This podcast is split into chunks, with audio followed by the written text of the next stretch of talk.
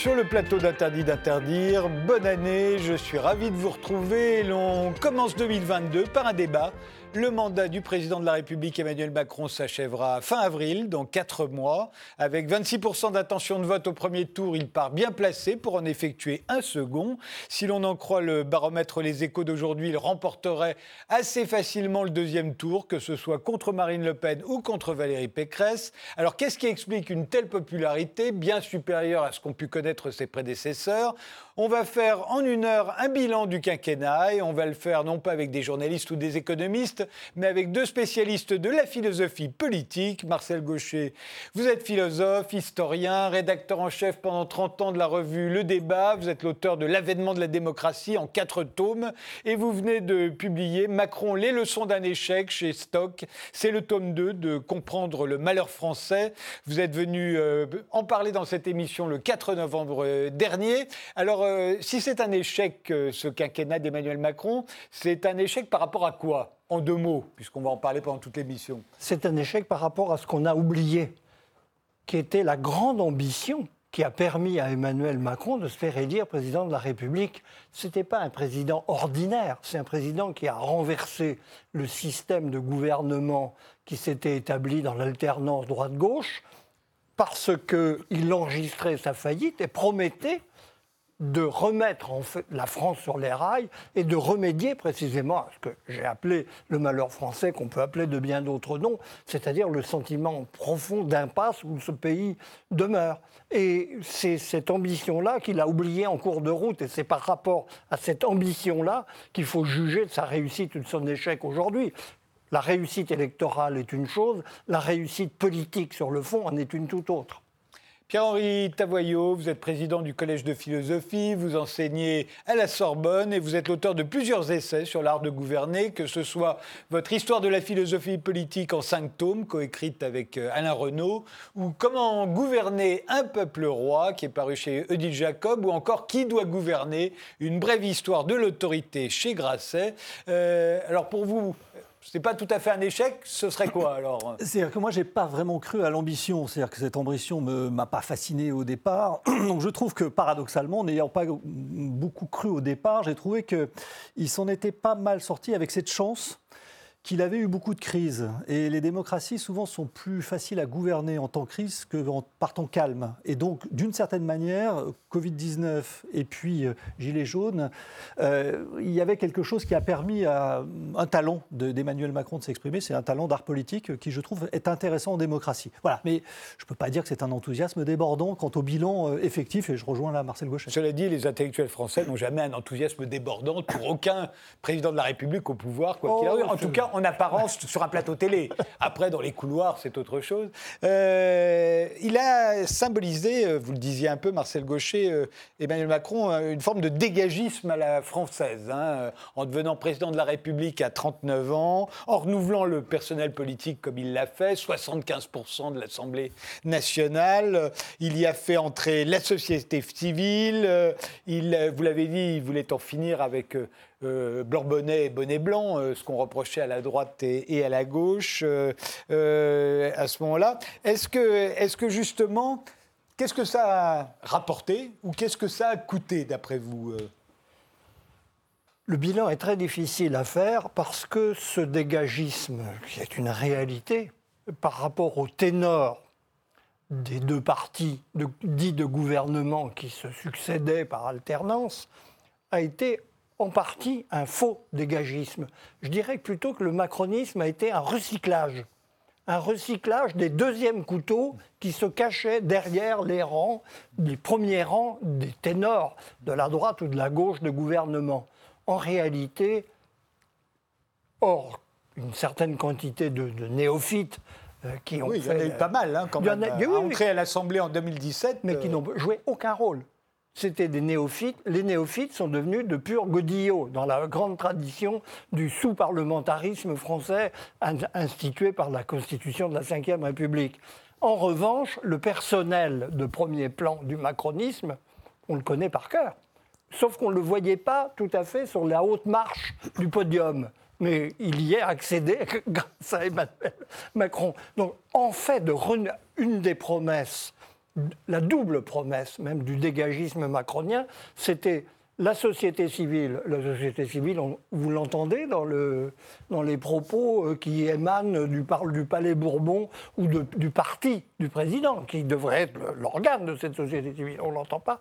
Et la promesse d'un renouvellement de la politique dans sa pratique, dans son mode de fonctionnement, dans la façon dont on fait des lois, dans la façon dont on euh, prend en charge les questions euh, vous avez l'impression qu'il s'est passé quelque chose de spécial. Moi, j'ai l'impression d'un jour sans fin où on reprend les mêmes et on recommence avec quelques modulations, parce qu'il faut qu'il y ait un peu d'imprévu tout de même. Pierre-Henri? Euh, tout était un peu dit dans son livre qui s'appelait Révolution et qui proposait pas franchement une, révolution grandiose au départ. Moi, moi, ce Révolution, il faut se souvenir que c'est un livre oui, de, campagne. De, campagne. Hein. Oui, oui, mais c'est fait pour passer à la télé. C'est euh, un livre de campagne est fait aussi pour oui, une machine électorale. Mais non, il y avait, je pense, deux, illusions moi qui m'ont effectivement au départ euh, vraiment mis à distance. Et d'une part, effectivement, cette, euh, cette logique qui voulait qu'il fallait faire un renouvellement radical des, députés, alors qu'on sait que faire un député, ça prend du temps. Voilà. faire un député, ça prend du temps. Moi, tous les députés que je connaisse se réclament toujours de leur expérience d'élu de terrain en disant disant moi en tant que maire j'ai fait ça. Et donc de vouloir, un, ne pas faire de, cumul des mandats et de vouloir limiter le mandat dans le temps me paraissait. Ça, n'est pas lui. Hein, oui, mais il a amplifié le, phénomène. C'était vraiment les projets qui le portaient euh, de manière très, très, très importante, avec le troisième projet initial, qui était le projet sur lequel euh, il s'est assez rapidement cassé les dents. C'est le projet de moralisation de la vie politique, qui, qui consistait à dire voilà, on fait table rase et on repart avec des intentions. Moralisation de la, politique, la vie politique, je rappelle que c'est quand même une énorme bêtise, parce que ça veut dire qu'on confond morale et politique, ce qui n'est jamais une très bonne chose. La politique. Vous savez bien ce que ça date de, Michel Rocard, si je me souviens bien de l'expression. L'expression, oui, mais c'était juste de dire il faut plus qu'il y ait d'affaires. Il faut, eh ben, il faut simplement que les élus respectent la, loi. C'est-à-dire, c'est le, le, droit et la politique. Euh, mais moraliser, ça veut dire que, vous voyez, on veut des, élus euh, qui soient plus blancs que blancs. Hein. C'est-à-dire le mot candidat en latin, ça veut candide, hein, c'est la, toge blanche que les candidats au consulat portaient pour les distinguer. Donc, euh, il faut qu'ils soient plus blancs que le blanc. Donc voilà, cette dimension-là de nouveau monde me paraissait assez barbare, parce qu'il y avait une, logique de table rase qui euh, faisait en sorte que, voilà, on a des députés qui, euh, on sait, pour maîtriser ne serait-ce que le budget de la France, euh, il faut quand même plusieurs mandats pour arriver à comprendre comment ça se passe. Pour voter un budget de la France, c'est quelque chose de très compliqué.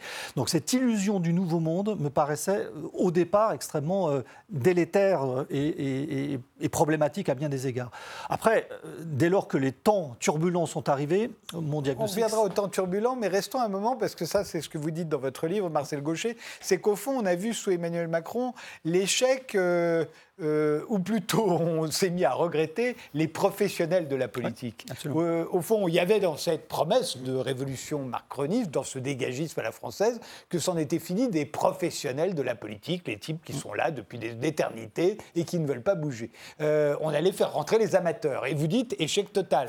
La politique n'est pas une affaire d'amateurs. C'est ça, d'après vous. Hein. Je pense que c'est d'ailleurs un réexamen qui est en cours dans toutes les démocraties où on s'aperçoit à l'expérience que la politique est un métier, un métier très particulier. Euh, certes, ça ne s'apprend pas sur les bancs d'une école et il n'y a pas de certificat d'homme de, politique ou de femme politique. Mais c'est une expérience très singulière, d'abord très peu de gens ont la vocation de, de ce rôle dans la grande majorité de la population, vous proposeriez aux gens d'être élus, ils reculeraient d'horreur. Je dirais pas plus d'une personne sur dix, en moyenne, à vue de nez, est, susceptible d'adopter ce rôle, de prendre en charge l'existence collective, de parler pour les autres. C'est quelque chose. Et, les problèmes. Et les problèmes que ça suppose. Et le. Pour reprendre un exemple tout à fait simple, une des erreurs de base que nous avons tous commises, moi le premier, c'est toute une réflexion qui s'est développée dans le temps. Un élu fraîchement émoulu, il il est tétanisé par le sentiment de la fragilité de sa légitimité. Donc il ne va rien dire, donc il va être très obéissant, donc il va rentrer dans le rang.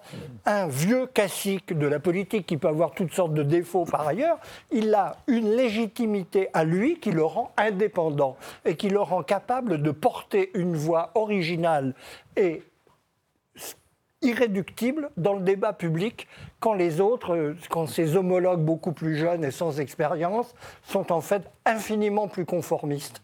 Donc nous sommes en train de réévaluer, je crois que c'est une des grandes leçons démocratiques que de cette réévaluation qui est en train de s'opérer du métier politique.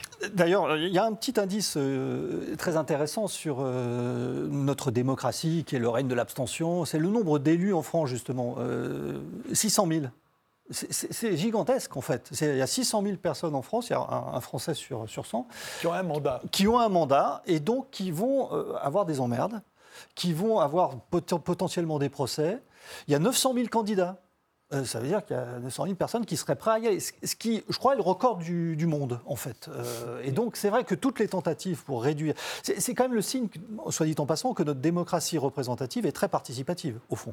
Euh, c'est-à-dire qu'il y, a des gens qui investissent. Et pas, c'est pas l'investissement zapping, c'est-à-dire je, je milite ici, ici, là. C'est un investissement de sa vie. des week-ends, des soirées, etc. Il ne faut pas négliger cet aspect. Donc, de ce point de vue-là, nous qui avons tendance à considérer que tout va mal dans notre démocratie, ça c'est un indice d'une chose qui va plutôt bien. Euh, et je crois que c'était un peu le, but du livre comment gouverner un peuple roi, c'était de dire, voilà, réhabilitons l'élu. Euh, on a l'habitude de le détester, voilà, comme vous le disiez tout à l'heure, qu'on a un intellectuel, on fera, ils sont nuls, on ferait beaucoup mieux qu'eux, etc. Je crois d'ailleurs que la crise Covid euh, a mis une certaine forme de, prudence à cet égard. Je précisais, ouf, que j'aime, je suis content de ne pas être à leur place, d'une certaine Donc voilà. on pourrait se dire ça chaque année, et à chaque élection présidentielle, on est stupéfait par le nombre de gens qui prétendent, mais même sérieusement, je ne parle pas des candidatures. Euh, euh, folklorique. Je parle des gens qui véritablement postulent en estimant avoir une chance d'être élus. Euh, on se dit, mais qu'ont-ils à y gagner? Oui, et on pourrait se poser d'ailleurs légitimement la question en ce qui concerne Emmanuel Macron, qui aurait pu faire une très belle carrière dans le privé, comme on dit. Euh, et, bien que faut être un, peu un certain nombre de complotistes pensent qu'on s'enrichit en faisant de la politique, on ne s'enrichit pas quand on devient président de la République. Non, non, puis surtout, on vit confortablement euh, pendant 5 ans et puis c'est tout. Il faut avoir conscience en tant que citoyen qu'on en a besoin. C'est-à-dire que moi j'adore la politique, euh, enfin nous tous, euh, mais de là à y passer toutes mes soirées, tous mes week-ends, il n'en est pas question. C'est pour ça d'ailleurs l'illusion totale de la démocratie participative. C'est-à-dire la démocratie participative, ça veut dire que voilà, il faudrait que nous y allions tous les soirs. Or non, je préfère regarder des bonnes émissions plutôt que éventuellement des matchs de foot plutôt qu'y être. Voilà. Donc c'est ça, démocratie participative, c'est en fait une usurpation du peuple par quelques-uns qui ont le temps euh, qui, sont, qui ont intérêt à y aller. Et donc les logiques de démocratie participative sont à mon avis très délétères. Enfin, c'est un vieil argument depuis... Euh, Mais néanmoins, ce président de 39 ans, il est quand même élu à 39 ans, à un âge où François Mitterrand était ministre de la Justice, Chirac ministre de l'Agriculture, euh, Nicolas Sarkozy ministre pour la première fois du budget, et, François Hollande même plus député et même pas encore maire. Il est, il est élu à cet âge-là, Emmanuel Macron. Il a quand même été un peu disruptif, puisque c'était le mot qu'on lui accolait en permanence. Il a été plus que disruptif. Il a fait une brève carrière de ministre des Finances où il a créé une, l'impression d'un homme politique d'une envergure exceptionnelle. Il a quand même réussi à rallier quelques grands professionnels de la politique qui ne sont pas des gens qu'on impressionne facilement et qui, pour le coup, prenaient un risque en misant sur lui, parce qu'il pouvait rien inaugurer de son succès. Et il a eu beaucoup de chance en plus dans cette élection. Donc, c'est quelqu'un qui a un talent certain. Euh, il, ce serait absurde de, le nier, parce que pour le coup, c'est pas le produit d'un parti, c'est euh, un self-made man. Pour le, oui, en politique, ce qui est rare. Alors certains euh, il voit le produit euh, d'un Cénacle, du CAC 40, euh, d'un groupe de, millionnaires, de milliardaires qui l'auraient fabriqué de toutes pièces. Je n'y croyais pas, vous. Pas une seconde. je, pense que ce genre de Cénacle existe. Mais en général, il mise sur un cheval éprouvé. il n'aime pas prendre des risques quand vous mettez, quand vous misez, vous espérez que c'est le gagnant qui va sortir du, lot. Et ce n'était pas son cas. Donc il a été réellement, il a représenté une irruption. Mais autant il est vrai que le livre qu'évoquait Pierre-Henri est un peu grotesque même, un peu, c'est une dissertation bâclée de, d'étudiants doués, mais pas. Vous parlez de révolution. Original. Mais, mais en revanche, il a su, la, la, vraie originalité d'Emmanuel Macron, c'est le mouvement qu'il a suscité. Il a donné l'impression, à un moment donné, qu'il avait les moyens et l'envergure de changer l'orientation de la politique française, avec des promesses extraordinairement fortes, qui n'étaient pas nécessairement dans son livre. Par exemple, refonder l'Europe. Écoutez, c'était c'est un problème pendant pour les Français. Ils le disent Depuis tous. le référendum de, Ils le disent tous. Non. On va renégocier les traités. Ah oui, on va renégocier les traités. Alors là, on sait ce que ça veut dire. Ça veut, dire des années de, de conciliabules vaseux et de, et de communiqués incompréhensibles euh, dont Coluche a donné la recette une fois pour toutes. non, c'est pas sérieux. Non, il donnait l'impression qu'il avait les idées, l'envergure, le moyen de se faire entendre, et c'est pourquoi il a été élu par des gens qui ne seront pas nécessairement les électeurs de 2022. Il a mobilisé quel personnage politique a mobilisé en France un mouvement en sa faveur sur sa seule personne depuis des décennies. Il est le seul. Donc il faut reconnaître qu'il a une envergure spéciale dans tous les cas. Comment qu'on juge son action Et moi, d'ailleurs, je, ne fais pas un procès à l'homme, j'analyse son action et j'essaye de comprendre ce qui s'est passé. D'ailleurs, c'est intéressant sur euh, ce que ça nous dit de, la manière, parce que le grand défi des démocraties, c'est comment euh, une élite, les élus, élite c'est la même chose, donc forcément une démocratie représentative, il y a une élite, comment des une élite peut rallier le peuple euh, pour faire en sorte que ce peuple se reconnaisse dans des institutions. Et en fait, si on en fait rapidement l'histoire, et, c'est intéressant de voir ce qui s'est passé dans sa première élection, il y a trois grosses, grosso il y a trois méthodes. Il y a une première méthode qui est la plus simple et la plus efficace, c'est acheter les voix. Ça s'appelle le clientélisme, donc ça, marche assez bien, ça a marché longtemps. ça ne nécessite pas de les acheter avec de l'argent, mais avec des promesses. Hein. avec, des, promesses ça peut Se faire, ça peut se faire avec de l'argent, ça peut se faire en plaçant le petit dernier euh, voilà, à tel endroit. Donc voilà, le clientélisme. Notons d'ailleurs que dans toutes les démocraties, l'abstention augmente quand le clientélisme baisse. Voilà. Le clientélisme, le meilleur exemple, c'est ce qu'on va voir au salon de l'agriculture. Ça, c'est du clientélisme. Oui, il y en a toujours, mais il y en a eu euh, beaucoup plus, si je puis dire. Bon, euh, la deuxième méthode, c'est la méthode classique, le parti. Euh, le parti, le vrai, c'est-à-dire le parti communiste, c'est-à-dire de créer une société bis où, dans laquelle on fait tout, on va se marier, on va, on va, on va partir en vacances, et dans ces sociétés bis, à vocation petit à petit à remplacer la, vraie société, et donc pas dans, cette, dans ce parti, tout se fait, y compris éduquer. Euh, la formation euh, des, élus, la formation des militants est quelque chose d'essentiel. Bon, on l'a vu, ces, deux méthodes, euh, l'une, ça se fait plus, bon, le clientélisme, on n'a plus le droit, l'autre, le parti s'effondre, et donc, dans cette élection de Macron, il s'est passé l'émergence d'une nouvelle méthode qu'on a du mal à identifier. Mélenchon, à certains égards, était aussi le représentant d'une méthode identique, c'est le mouvement, c'est-à-dire une configuration exceptionnel euh, à un moment donné qui produit une machine électorale mais qui n'a pas vocation véritablement à durer. Alors dans le mode start-up pour Macron, dans le mode coopérative euh, pour euh, Mélenchon, et puis après, ça s'arrête d'une certaine façon, le mouvement s'arrête. Alors la question est de savoir, c'est est-ce qu'on va revenir au parti ou est-ce que quel va être cette, cet instrument, ce mouvement dont on peut dire d'ailleurs que les Gilets jaunes ont été un mouvement un peu inverse à certains égards, parce que dans En Marche, ça a marché, si je puis dire, mais ça a aussi euh, laissé beaucoup de gens de côté. Euh, et il me semble que les Gilets jaunes ont été le révélateur euh, du fait qu'on marchait, mais il y avait des gens avec lesquels on marchait pas du tout. Marcel Gaucher, pour vous, en dépit des promesses d'Emmanuel Macron et au-delà des promesses de ce qu'il incarnait, euh, il a fait une politique qui n'était pas différente de ses prédécesseurs au cours de ces cinq années. Il ne s'est pas singularisé particulièrement?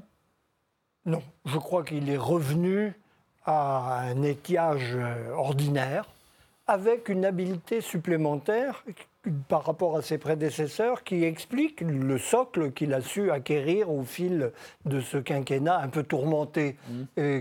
Parce qu'il a su faire une politique il s'est donné la liberté de faire une politique qui n'était pas unilatérale. Que ce soit les présidents de droite ou les présidents de gauche qui l'ont précédé, ils ont été prisonniers de leur clientèle. Mmh. Et Emmanuel Macron a été un président libre vis-à-vis d'une clientèle électorale. Il a pu en gagner une, mais par une politique, malgré tout, au total, plus équilibrée que ses prédécesseurs alors, on lui a beaucoup reproché que son en même temps était tout et le contraire de tout.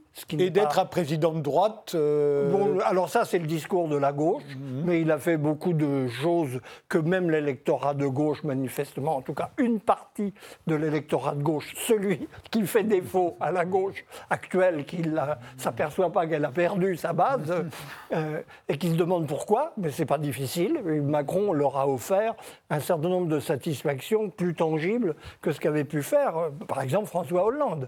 Donc, il a, il a eu une habileté supplémentaire dans la politique ordinaire, je dirais. Oui, je pense que c'est vraiment le, point qui se dégage de ce quinquennat, c'est son art politique. Euh, c'est ça qui est impressionnant d'ailleurs, mmh. parce que euh, euh, sans expérience politique, il se révèle beaucoup plus roué, beaucoup plus habile, beaucoup plus parfois visionnaire, même si sur sa vision on peut avoir quelques, quelques critiques à apporter, mais que, des, des, que, ses prédécesseurs, tout simplement. Donc j'ai trouvé qu'effectivement, dans, dans, dans la D'ailleurs, il le disait lui-même, il disait les crises arrivaient, donc tout son entourage était tétanisé. Lui disait voilà, tout c'est formidable. Euh, la crise est une, comme on dit, une opportunité, on, dit mal, une opportunité, c'est-à-dire c'est un moment où effectivement les choses peuvent se débloquer.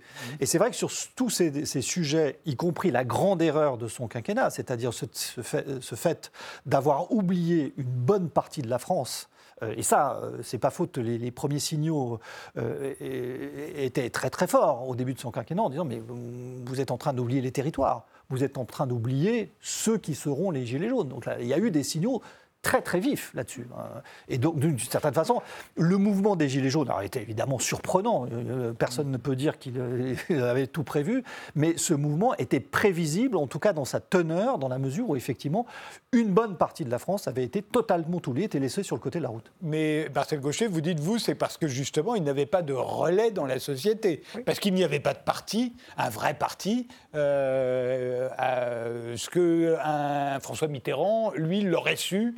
Euh, je, le, crois, je le crois. C'est à ça que servent les partis. Ils ne sont pas simplement des courroies de transmission du haut vers le bas, ils sont surtout des, des organes de remontée du, du pouls d'un pays, d'une situation, d'une catégorie sociale sans lequel le gouvernement avance à l'aveugle. Et au départ, je crois que Emmanuel Macron a été abusé par les conditions de son élection qui lui ont masqué beaucoup de réalités françaises dont on peut comprendre que son défaut d'expérience lui faisait oublier le poids et la, et la, comment dire, le retentissement dans, dans l'opinion. Parce que ce qui a été remarquable dans les Gilets jaunes, au passage, c'est l'immense popularité dont ce mouvement, a priori très particulier, euh, a pu jouir auprès des gens. il, il était soutenu n'est pas simplement une émeute euh, locale, c'est quelque chose dans quoi le pays s'est reconnu, ce qui voulait dire qu'une partie du pays avait été méconnue par le pouvoir. Alors, il nous reste juste deux minutes avant de faire une pause, mais le premier revers, me semble-t-il, euh, qu'a connu Emmanuel Macron, c'est l'affaire Benalla.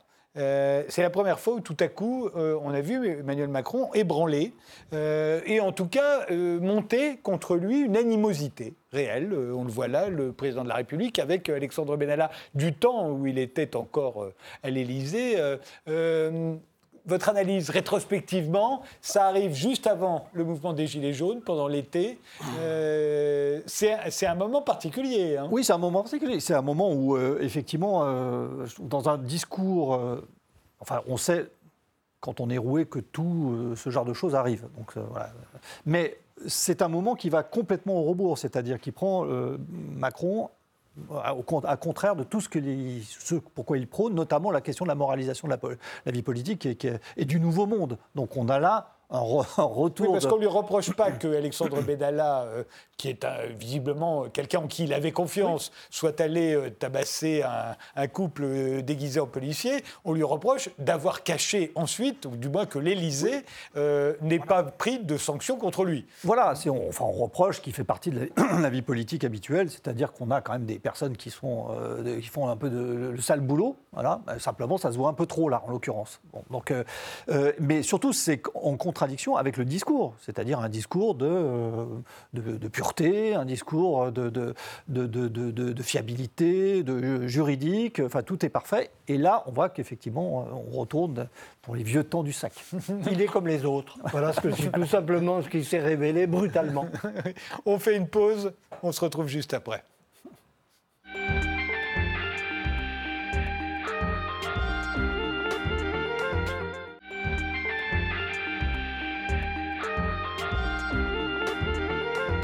On reprend ce bilan du quinquennat d'Emmanuel Macron avec euh, euh, Marcel Gaucher et Pierre-Henri Tavoyot. Euh, c'est donc un débat de philosophes politiques.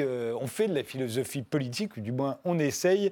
Venons-en donc à, Emmanuel Macron face à l'adversité. On a commencé avec l'affaire Benalla, qui est le premier revers qu'il connaît. Et puis ensuite, il y a le mouvement des Gilets jaunes. Et, et là, alors, pour vous, il s'en sort plutôt bien d'ailleurs de ces moments, ces revers, ces crises lui sont plutôt favorables. Oui, bah, il y, a un moment d'incompréhension. enfin, une crise n'est une crise que si on n'en comprend pas le sens et l'origine. Donc ça, incontestablement, il y a un moment de sidération. Mais euh, j'allais dire, très très vite, il perçoit, le, me semble-t-il, sans forcément en comprendre exactement la teneur. Parce que je pense que la compréhension de la teneur, notamment s'explique la, répression euh, policière qui a été quand même très très vive, euh, qui, un peu en décalage avec ce que représentait ce mouvement.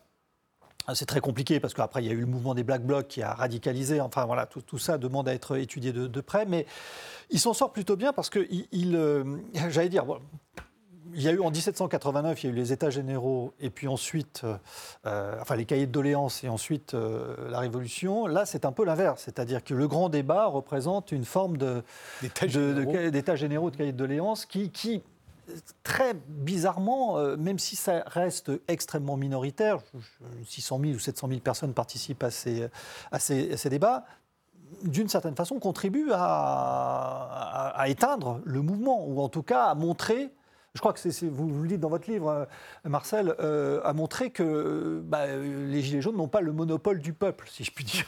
Ils n'ont pas le monopole du peuple. D'ailleurs, j'ai participé à plusieurs grands débats, c'était ça qui, émergeait. On le voit ici dans les images, c'est que les, gens se disaient tiens, on n'est pas d'accord, mais tu n'as pas l'air d'être trop con, enfin, tu n'es pas un salaud. Et, progressivement, les, choses euh, témoignaient de, l'ouverture sur l'altérité, le fait qu'on préférait finalement débattre que se battre. Enfin, il y avait quelque chose qui, qui a refait un un petit peu de consensus dans une population qui, ça n'a pas empêché les Gilets jaunes de continuer par la suite, mais euh, c'était vraiment bien joué. Et surtout, il est très bon. Il est très très bon quand il va sur le terrain, quand il euh, va discuter avec les élus, quand il. Là, et là, là, vous êtes sur la. Vous parlez de com. Et souvent, quand on ah parle de politique, on parle de la com. C'est pas de la com, là. Je pense que c'est. Alors, c'est pas de la com parce que c'est quelque chose de, de vraiment profond. C'est que quand il parle c'est pas de la com, justement. Mm. C'est pas un truc, je vais vous embobiner, etc. Il y va, c'est courageux, il va au front, il discute. Moi, j'ai fait le, truc avec les intellectuels, qui était l'apothéose, soi-disant, du grand débat. Euh, il nous a tous épuisés. Je veux dire, enfin, moi, je suis parti avant la fin parce que j'ai pas pu poser ma question, mais c'est impressionnant. Il, est, vraiment euh, assez fascinant. Donc là, non, c'est pas de la com. Il a réussi, pas simplement. Mais en même temps, il a, il a fait un gros chèque. Oui. Euh, il a reculé sur, plein de euh, choses. Et puis il a fait un truc en plus, alors là, pour lequel je suis personnellement euh, vent debout, c'est la Convention sur le climat, qui était une manière alors, totalement décalée de répondre à, à, cette affaire. Convention sur le climat, qui était à mon avis quelque chose qui vient au contraire saper davantage encore les institutions en produisant ce que moi j'appelle un choc de représentation, c'est qu'on ne sait plus qui représente qui. Il faut rappeler que la Convention sur le climat, euh, tiré au sort, voilà. un certain nombre de citoyens tirés tiré au, sort, qui donnent des préconisations qui ensuite seront oubliées un peu assez Préconisations sur rien moins que la politique climatique dont le respect de la justice sociale pour la France, c'est-à-dire une politique, enfin de, demander à 150 citoyens de faire toute la politique de la France pour les, 30 années qui viennent. Enfin, c'est le truc complètement sidérant. Mhm. Et là, euh, soit c'est très très bien joué, mais je, ne crois pas en fait, parce que euh, les conditions, ça c'est pas, il n'y a, pas de rouerie politique, c'est une sorte de, Là, vraiment, je pense que c'était une très très mauvaise solution et une, très mauvaise issue à ce débat. Et d'ailleurs, on n'entend plus tellement parler d'ailleurs à part chez les écologistes qui, eux, regrettent que ces préconisations n'aient pas été suivies des faits. Marcel Gaucher En effet, il faut reconnaître le talent d'Emmanuel Macron comme débatteur, comme euh, homme de la proximité avec les citoyens. Il a montré, il l'avait montré auparavant dans sa campagne qu'il est capable de parler avec n'importe qui. C'est un homme simple et facile d'accès, ce qui est pas. Est-ce que c'est pas le minimum pour devenir président Non. Il y a non, à part Giscard Oui, vous, vous pensez que Mitterrand était un homme euh, convivial et facile d'accès Je n'ai pas l'impression. Ce n'est pas l'image que j'en ai gardée. le, il avait le côté direct, la compétence et l'énergie. Euh, donc il a toutes sortes de, qualités évidentes, mais qui sont plutôt des qualités d'un psychothérapeute que des qualités d'un homme politique, je dirais, parce qu'il a réussi dans tous les cas à éteindre l'incendie euh, en donnant l'impression qu'on avait quelqu'un à qui on pouvait parler. Ça, et ça, je crois que c'est. C'est bien au-delà de tout ce que la communication politique, qui est de l'ordre de d'une manipulation, d'une manière, même si c'est soft. Non. Mais souvenez-vous, la longue marche qui a été le point de départ de sa campagne de 2017. Qu'est-ce qu'il en est resté? Vous avez entendu parler des doléances que les citoyens ont communiquées à ses militants? Le grand débat, vous, il y a eu le one-man show formidable, ça, il faut le lui reconnaître. Mais qu'est-ce qu'il en reste? On a, rempli, paraît-il, des cahiers de doléances. Mais personne n'en a jamais entendu parler de ce qu'il y avait dans ces cahiers de doléances. On les a oubliés quelque part, je ne sais même pas si on les retrouvera à jour. Ça, c'est une grande question pour les historiens du futur. Et puis, bon, cette convention citoyenne sur le climat, vis-à-vis -vis de laquelle il avait pris un engagement fou, d'appliquer sans filtre les préconisations de ces Pékins recrutés on sait comment dans une opération, alors là qui relevait carrément de la manipulation de l'opinion, disons les choses par leur nom. Et bien évidemment, il n'en a rien fait, euh, parce que de toute façon, c'était infaisable. C'est insensé de demander à des gens qui ne représentent qu'eux-mêmes de définir la politique d'un pays à longue durée, comme le soulignait euh, Pierre-Henri. Donc mais à chaque fois, ça marche. C'est-à-dire, il a un, vrai talent de faire oublier le sentiment que quelque chose ne tourne pas rond, qu'il a raté. Eh bien, il arrive à apaiser les, passions. Et c'est un talent politique considérable, puisque, en effet, mieux vaut discuter que se battre. Alors arrive ensuite, alors vraiment encore plus imprévisible, euh, bien que certains l'avaient anticipé, l'épidémie de Covid-19. Euh, là, on va à peu près tout reprocher au gouvernement et à Emmanuel Macron euh, euh, depuis le début, c'est-à-dire d'avoir pris du retard, de ne pas avoir compris qu'il allait devoir confiner avant le 12 mars, de n'avoir confiné que le 17, d'avoir employé cette formule de guerre contre l'ennemi invisible, d'avoir pris aussi l'habitude des discours interminables, d'être rentré, alors lui qui reprochait d'être un un ultralibéral d'être devenu une sorte d'étatiste bureaucratique fou, euh, nous avoir fait rentrer en Absurdistan, d'avoir pris des mesures totalement délirantes. Certains lui reprocheront notamment de nous avoir confinés, euh, et puis de nous avoir déconfinés trop tôt, puis de ne pas avoir anticipé qu'il faudrait nous reconfiner quelques mois plus tard, et puis jusqu'à aujourd'hui d'ailleurs de nous imposer un masque en extérieur dont absolument tout le monde sait qu'il est totalement inutile euh, de porter le masque à l'extérieur. Eh bien, le gouvernement nous l'a quand même imposé. Après, ceci après des mois et des mois de couvre-feu, d'interdiction de musique dans les rues, enfin bon, bref, euh, tout ça, et en même temps d'avoir euh, refusé de nous reconfiner justement une deuxième fois strictement, et finalement d'avoir gagné son pari, disait-on à l'époque, puisqu'il n'y a pas eu plus de morts en France que dans d'autres pays où on avait pris des mesures plus draconiennes.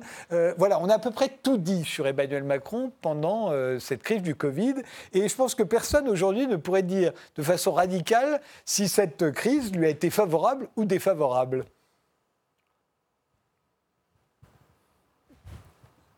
Je tendrais à penser qu'elle lui a été favorable à un premier niveau. Elle a fait oublier un sérieux dossier qu'il avait sur les bras, qui était la réforme des retraites, dont on ne voyait pas bien comment il allait se tirer. Là, on l'oubli a fait son œuvre. Mais la méthode Macron, c'est la méthode de l'oubli. Hein, on passe à autre chose. Bon, heureusement. Et finalement, ça, s'arrange. Et puis, euh, nous allons voir, parce que nous sommes dans un nouvel épisode de cette crise. Ce qui au passage, ce que le, petit récit que vous avez fait montrait très bien, c'est que les peuples sont pires que leur président. Dans le, euh, on peut reprocher son en même temps à Emmanuel Macron, mais le tout est le contraire de tout. Alors c'est dans la parole des citoyens, et c'est les mêmes quelquefois qui ont changé radicalement de position en cours de route. Ça rend tout le monde modeste, et par conséquent, finalement, on s'aperçoit que le personnel politique est sur le même plan que nous. Et je pense que l'effet véritable est là. C'est que l'épidémie a ramené le personnel politique et le président de la République tout spécialement sur le terrain de tout un chacun, c'est-à-dire celui de la perplexité. On ne sait pas trop quoi faire, on va dans un sens, on change quand il faut, ça a l'air d'être plutôt crédible de ce côté-là, mais finalement, il est comme nous, mais non pas dans le sens où il est au-dessus de nous, mais dans le sens où il fait de son mieux avec les moyens du bord qui sont ceux de tout un chacun.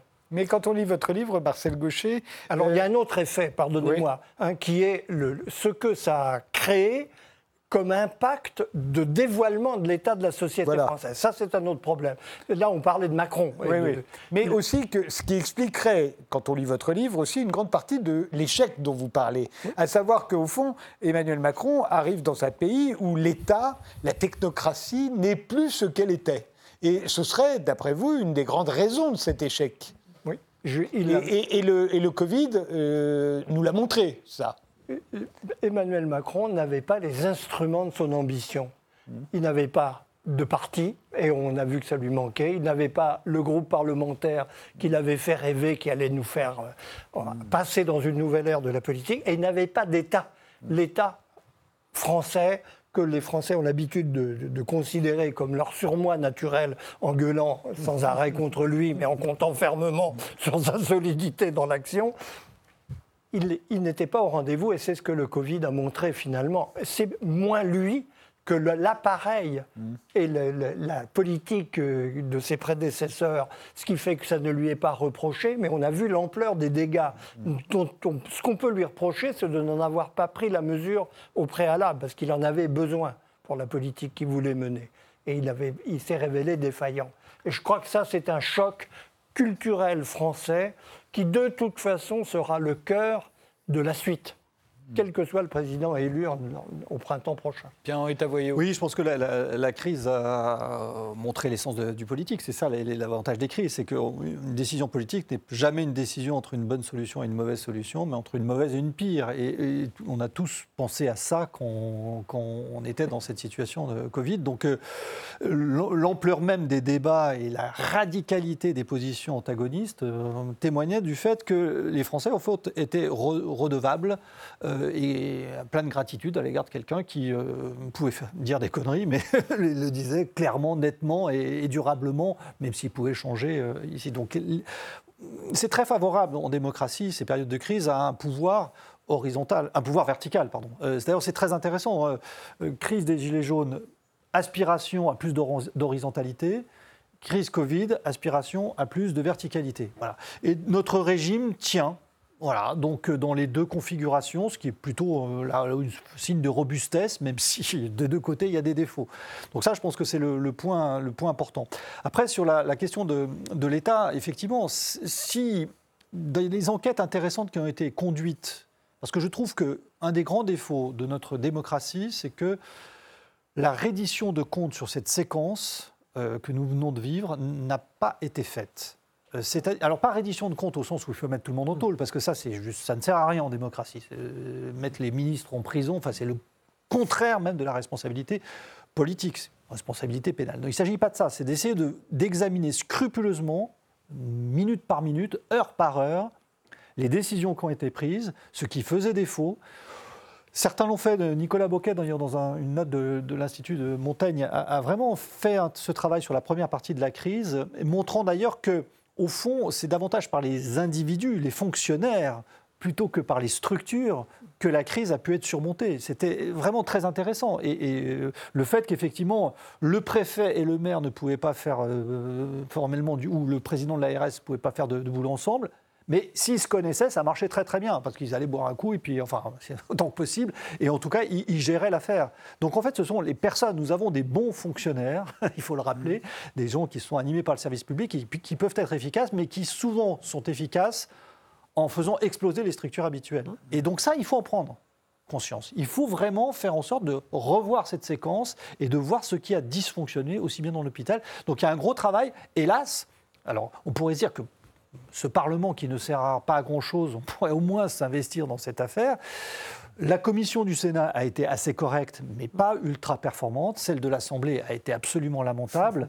Et, donc là-dessus, ce travail de reddition de comptes, le, rapport du Sénat est assez bon, mais euh, même les auditions qu'on a pu voir, même l'audition du professeur Raoult, qui était en soi intéressante, mais c'est pas ça une audition. Il faut euh, mener les gens dans leur retranchement, il faut les interrompre, il faut arrêter de leur, filer le crachoir. On n'a pas cette culture là, les Américains. Mais, voilà, c'est américain. Mais là, il faut vraiment que notre démocratie française déploie des ressources qui existent dans la démocratie anglaise ou dans la démocratie américaine de cette reddition de comptes. Nous n'avons pas cette culture et ça, c'est un problème vraiment important parce que par rapport à la culture de l'oubli dont, parlait euh, euh, Marcel Gauchet, euh, nous venons de vivre des séquences vraiment très importantes pour notre histoire, pour notre société, très, des porteurs de, de, de plein de significations. Il y a vraiment un travail de philosophie politique, de sociologie, même de psychologie collective à mener. Et il ne faut pas laisser perdre ça. Il faut vraiment investir, il faut vraiment réfléchir à ça. J'espère que nous aurons peut-être, nous, l'occasion d'y revenir, mais c'est un élément capital pour améliorer les choses.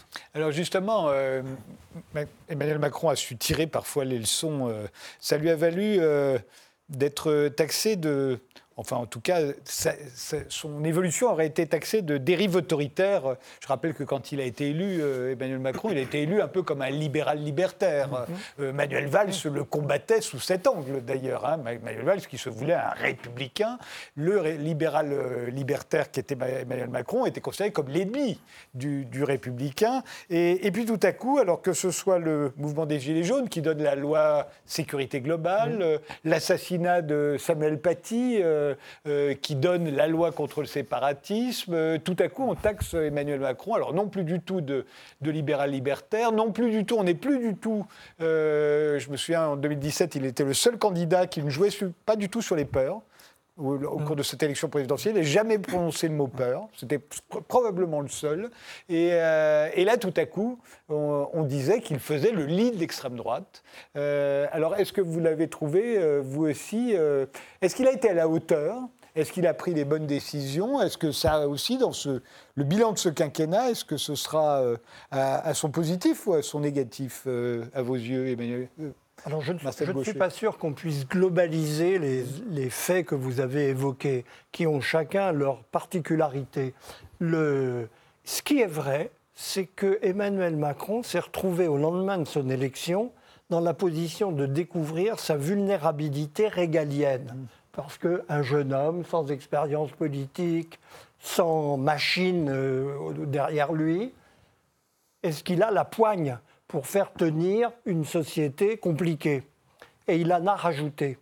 Euh, il y a eu la répression des Gilets jaunes, dans quelle mesure il l'a conduite, il en est responsable, très difficile à savoir, parce que, en grande partie, la conduite de l'appareil policier relève de gens qui ont pu faire d'énormes erreurs. Je crois que c'est le cas. En tout cas, il ne la désavoue pas. Non.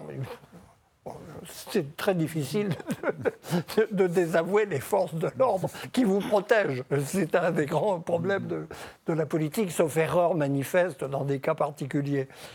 Mais je ne suis pas sûr qu'on puisse relier ça à, par exemple, la loi sur le séparatisme, qui relève d'un autre problème, bien que dictée par la même préoccupation, mmh. de se montrer à la hauteur de défis dont on peut penser qu'il est vis-à-vis desquels il est un peu mou du genou a priori, où il n'a pas la culture, il n'a pas le personnel, il donc il a tendance à en rajouter, c'est vrai. De là à penser que ça marque significativement son quinquennat, je ne le crois pas personnellement. Henri Tavoyot Moi, je partage ce diagnostic. Je pense qu'il y, a une, il y a une position de, de, personne solitaire. Euh, donc ça, on l'a noté. C'est effectivement le Parlement euh, était inexistant, euh, un peu par sa faute d'ailleurs. Je, pense qu'il ne tient qu'aux parlementaires de jouer leur rôle. Donc de ce point de vue-là, j'ai trouvé le Parlement inexistant. Et, et, cette fonction autoritaire, je, je comment dire disons que sur un certain nombre de dossiers, on, a perçu, enfin moi je perçois les choses comme ça, notamment sur la question du rapport au séparatisme ou euh, à, l'islam de façon générale euh, et à l'islamisme, euh, qu'il y avait une conception, disons, très un peu lénifiante au départ, de non-perception des problèmes et qui s'est progressivement, peut-être aussi avec le contact avec les Gilets jaunes, a permis d'identifier davantage des, situations problématiques dans, le, territoires perdus de la République, dans des, lieux alors ce n'est pas la tête du grand remplacement, mais le fait que dans certains territoires de la République, effectivement, il y avait un père-pied. Puis le fait de se faire attraper par les Français en disant, mais vous voyez, la situation, ça ne va plus, euh, l'insécurité monte, ça, ça fait évoluer incontestablement euh, Emmanuel Macron d'une position, grosso modo, de multiculturaliste à une position qui serait aujourd'hui plus républicaine, mais avec toujours beaucoup d'incertitudes sur le, la solidité de, de, cette affaire. C'est-à-dire que voilà, il y a toujours un peu de, de, doute là-dessus. C'est-à-dire là pour le coup, le en même temps, euh, dès qu'il y a un mot, euh, euh, disons un peu dans le sens d'une laïcité stricte, hop, on va tout de suite faire un mot dans l'idée qu'on pourrait quand même intervenir dans les affaires des musulmans pour leur dire ce que c'est que la vraie religion. Enfin, tout va un peu, c'est encore fragile. Donc là, il manque clairement une position qui me paraît une position qui serait un peu plus claire. Donc je dirais que sur ces questions, il y a effectivement une posture et en même temps, sur la vision, beaucoup d'incertitudes. Et alors pour finir, euh, je le disais au début de cette émission, euh, il est crédité de 26% des voix au premier tour, il est largement en tête, euh, Emmanuel Macron, et a priori, d'après le sondage qui est sorti aujourd'hui, il serait facilement réélu euh, euh, au deuxième tour, que ce soit contre Marine Le Pen ou contre Valérie Pécresse, euh, sont des, scores très supérieurs à tout ce qu'ont connu ses prédécesseurs à la fin de leur premier mmh. mandat. Hein. comment vous l'expliquez? Je l'explique par l'habileté de sa politique, au total, qui n'a absolument pas répondu à l'ambition initiale qu'il affichait, mais qui, en cours de route, a trouvé les voies d'un consensus étroit tout de même, hein, mais solide. D'abord parce qu'il incarne, il incarne bien une sorte de légitimité de la fonction présidentielle, qui était le grand problème des Français après le quinquennat de Nicolas Sarkozy, agité du bocal euh, laissant les gens perplexes, y compris dans son propre camp, euh, mhm. qui est plus habitué à des formes un peu plus respectueuses, et la faiblesse insigne qu'a incarné François Hollande. Lui donne le sentiment d'être un vrai président. Et ses concurrents pas, parce que comme toujours dans ces cas-là, mhm. il faut juger par comparaison. Il n'a pas de concurrent, tout simplement. Hein, il faut ne jamais oublier cette dimension. C'est la comparaison qui compte en dernière sorte. Et là, il est il a ce, socle de légitimité personnelle important.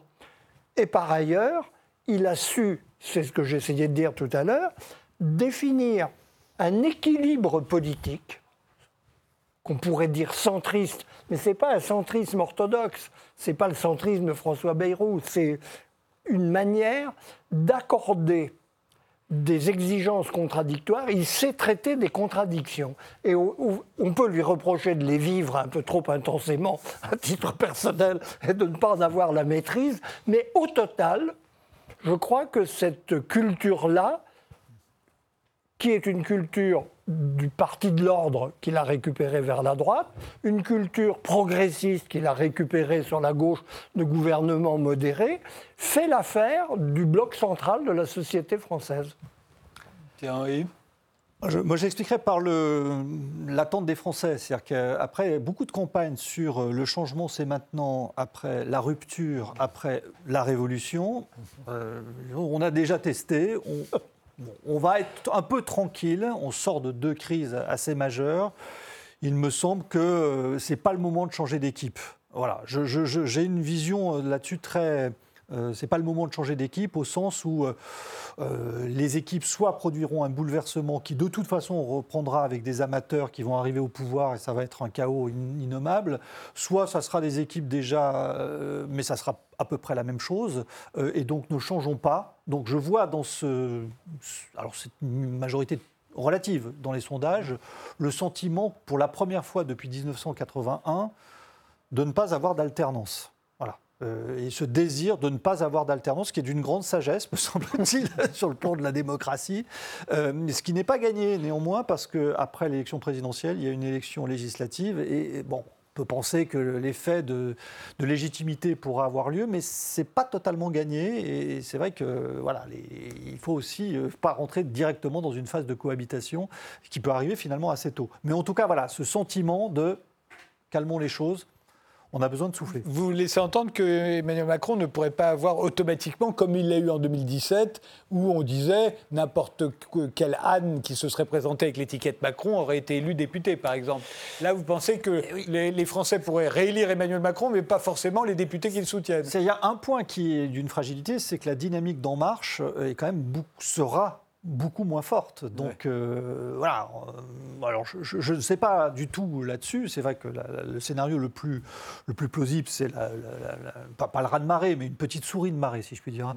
Mhm. Pardonnez-moi, euh, mais qui va faire en sorte les, les, films, les numéros 2 font moins que voilà, d'entrée que les numéros 1 en général. Alors la grande sagesse française serait Aurélie Macron avec une petite majorité qui obligera, pour le coup, le Parlement à faire son boulot. Dernier mot, il nous reste 30 secondes. Marcel Gaucher c'est en effet une expérience politique, notre conversation en témoigne, très intéressante à examiner. Reconnaissons à Emmanuel Macron de nous avoir donné un motif de nous intéresser à la politique en profondeur, pas aux, épiphénomènes, mais vraiment à la manière dont fonctionne le gouvernement dans la démocratie avec ses limites, ses, ses problèmes constitutifs, ses fausses solutions et en même temps le mot qui restera la marque de sa fabrique, quelque chose de passionnant à considérer. Je vous remercie tous les deux d'avoir participé à cette émission, cette première émission de l'année. Merci de nous avoir suivis et rendez-vous au prochain numéro.